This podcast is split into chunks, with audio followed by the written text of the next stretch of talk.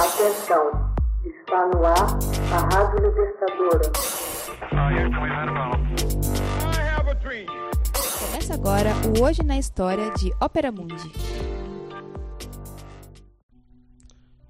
28 de junho de 1948. Iugoslávia é expulsa do Comenfor. Em 28 de junho de 1948, sob pressão da União Soviética, a Iugoslávia é expulsa do Comenfor, órgão que reunia todos os partidos comunistas europeus, usando como pretexto a posição adotada por Belgrado em relação à guerra civil na Grécia. A expulsão expôs de maneira concreta e permanente a disputa que vinha acontecendo entre a União Soviética de Stalin e a Iugoslávia de Tito.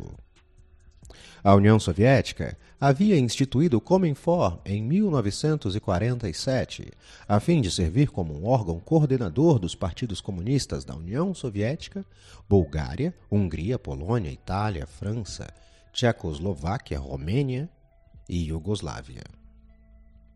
A maioria dos analistas e observadores ocidentais acreditava que o Comenfor era o sucessor do Comintern, que havia sido dissolvido em 1943 num esforço de apaziguar os aliados dos tempos da guerra. Estados Unidos e Reino Unido.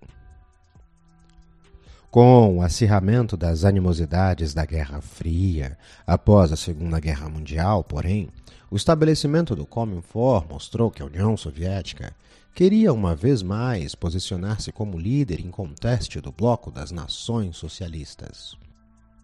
Além do mais, a inclusão dos partidos comunistas da Itália e da França significava que a União Soviética estava disposta a desempenhar um papel político expressivo fora de suas fronteiras e para além do bloco socialista dos países do leste europeu.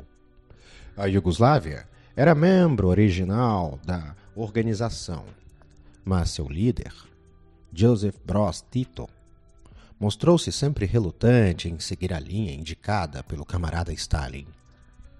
Ao longo dos anos, de 1947 a 48, Tito criticou asperamente a falta de assistência de Stalin à luta que os comunistas gregos desenvolviam para chegar ao poder em seu país.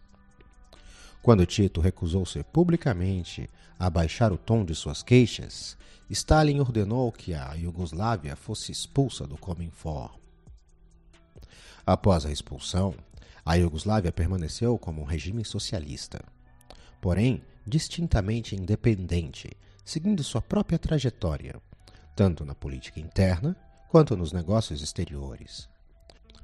Os Estados Unidos deliciaram-se com o conflito União Soviética e Iugoslávia passando a flertar com Tito ativamente, oferecendo ajuda econômica e militar no final da década de 40 e nos anos 50. Como Stalin já havia sentido em sua própria pele, Tito recusava-se a ser fantoche de qualquer governo, tornando-se um dos líderes do movimento dos países não alinhados, formado à ocasião ao lado de Sukarno, da Indonésia, Nehru, da Índia, e Gamal Abdel Nasser, do Egito. O Cominform, depois de 1948, aos poucos foi perdendo importância à medida que os partidos comunistas, como o da Itália, manifestaram seu desejo de se desvencilhar do controle soviético. A própria União Soviética dissolveria oficialmente o Comenfor em 1956, após a morte do camarada Stalin.